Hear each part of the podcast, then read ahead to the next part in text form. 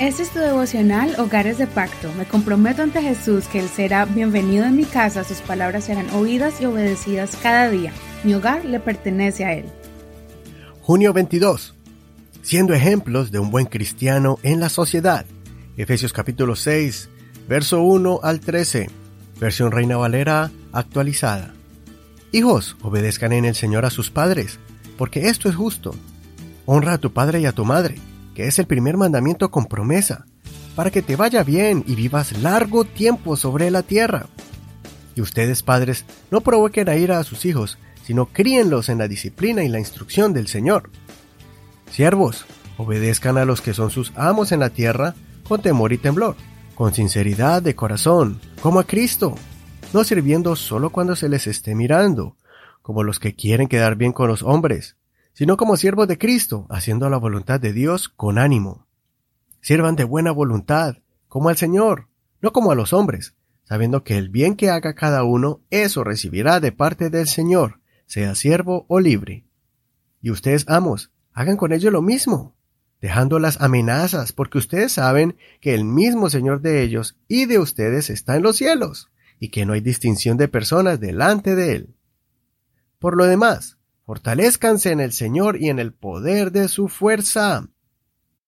Vístanse de toda la armadura de Dios para que puedan hacer frente a las intrigas del diablo, porque nuestra lucha no es contra carne ni sangre, sino contra principados, contra autoridades, contra los gobernadores de estas tinieblas, contra espíritus de maldad en los lugares celestiales.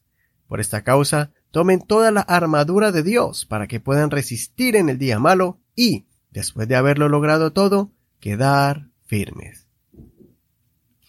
Las sociedades tienen variedades de personas que se encuentran en diferentes estados sociales. Están los menores de edad y los adultos, casados y solteros, oficiales, servidores públicos y civiles, empleadores como empresarios e inversionistas y también empleados y miembros de uniones. Lo que hace la diferencia entre ellos no es su estado social, su profesión o su edad, sino el ser creyentes o no. Por eso el apóstol Pablo se dirige a cada uno de ellos y les aconseja que se comporten a la altura de un hijo o hija del reino de los cielos, en lugar donde ellos se desempeñan en medio de la sociedad. Ayer aprendimos cómo Pablo les habló a los matrimonios para que fueran luz, empezando desde la intimidad de su hogar hasta afuera en público. En este capítulo tenemos la oportunidad de aprender algo grandioso. Si tú eres hijo o hija y estás bajo la autoridad de tus padres, hay una promesa para que te vaya bien en todo lo que hagas. El Señor ha prometido bendecir a todos aquellos que honran a sus padres, pues los padres simbolizan a Dios como creador. Ellos son progenitores, proveedores y protectores de los hijos. Esta forma de honrarlos para que te vaya bien es una situación donde todos ganan. A los padres para que hagan su trabajo con amor, que sientan mucho orgullo y alegría al tener unos hijos obedientes y sumisos a la autoridad de ellos. Y a la misma vez tú estarás sembrando bendiciones, no solo para tus planes personales del presente, sino también cuando en el futuro tú seas un padre y le enseñarás este mismo principio de la fuente de bendición de Dios a tus hijos.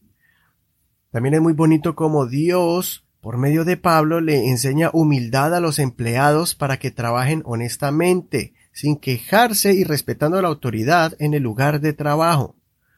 No se quedan por fuera los empleadores, recordándoles que traten a sus empleados cristianos como lo que son, sus hermanos en Cristo, y que no abusen en general de su autoridad para oprimir. Por último, le recuerda a todos vestirse de la armadura de Dios para vencer al enemigo, pues tenemos una guerra espiritual que no debemos ignorar. Te animo para que leas todo el capítulo completo, especialmente esa parte donde explica cada una de las partes que componen la armadura del cristiano. De esta forma el apóstol Pablo cierra su hermosa carta a los Efesios, añadiendo al final algunas recomendaciones más. Espero que hayamos aprendido todos juntos muchas cosas para afirmarnos en la fe y sentirnos honrados de ser llamados cristianos con las promesas tan hermosas para obtener la victoria espiritual y asegurar nuestra vida eterna prometida por Jesús a los que son fieles.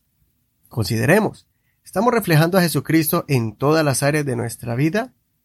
¿Está reflejado Jesucristo en nuestro hogar y también en el lugar de trabajo? Soy tu amigo Eduardo Rodríguez. Que el Señor escuche tu oración y te ayude cada día a ser un ciudadano ejemplar en la comunidad donde vives. Fue una bendición para mí esta carta y mañana empezaremos con otra carta, Paulina, que sé, yo sé que será de gran impacto para tu crecimiento espiritual. Bendiciones de Dios para ti y no olvides compartir este tu podcast favorito por medio de WhatsApp o de manera gratuita también en cualquier plataforma como Spotify, Google Podcast, Apple Podcast, Audible, iHeartRadio y muchas otras más.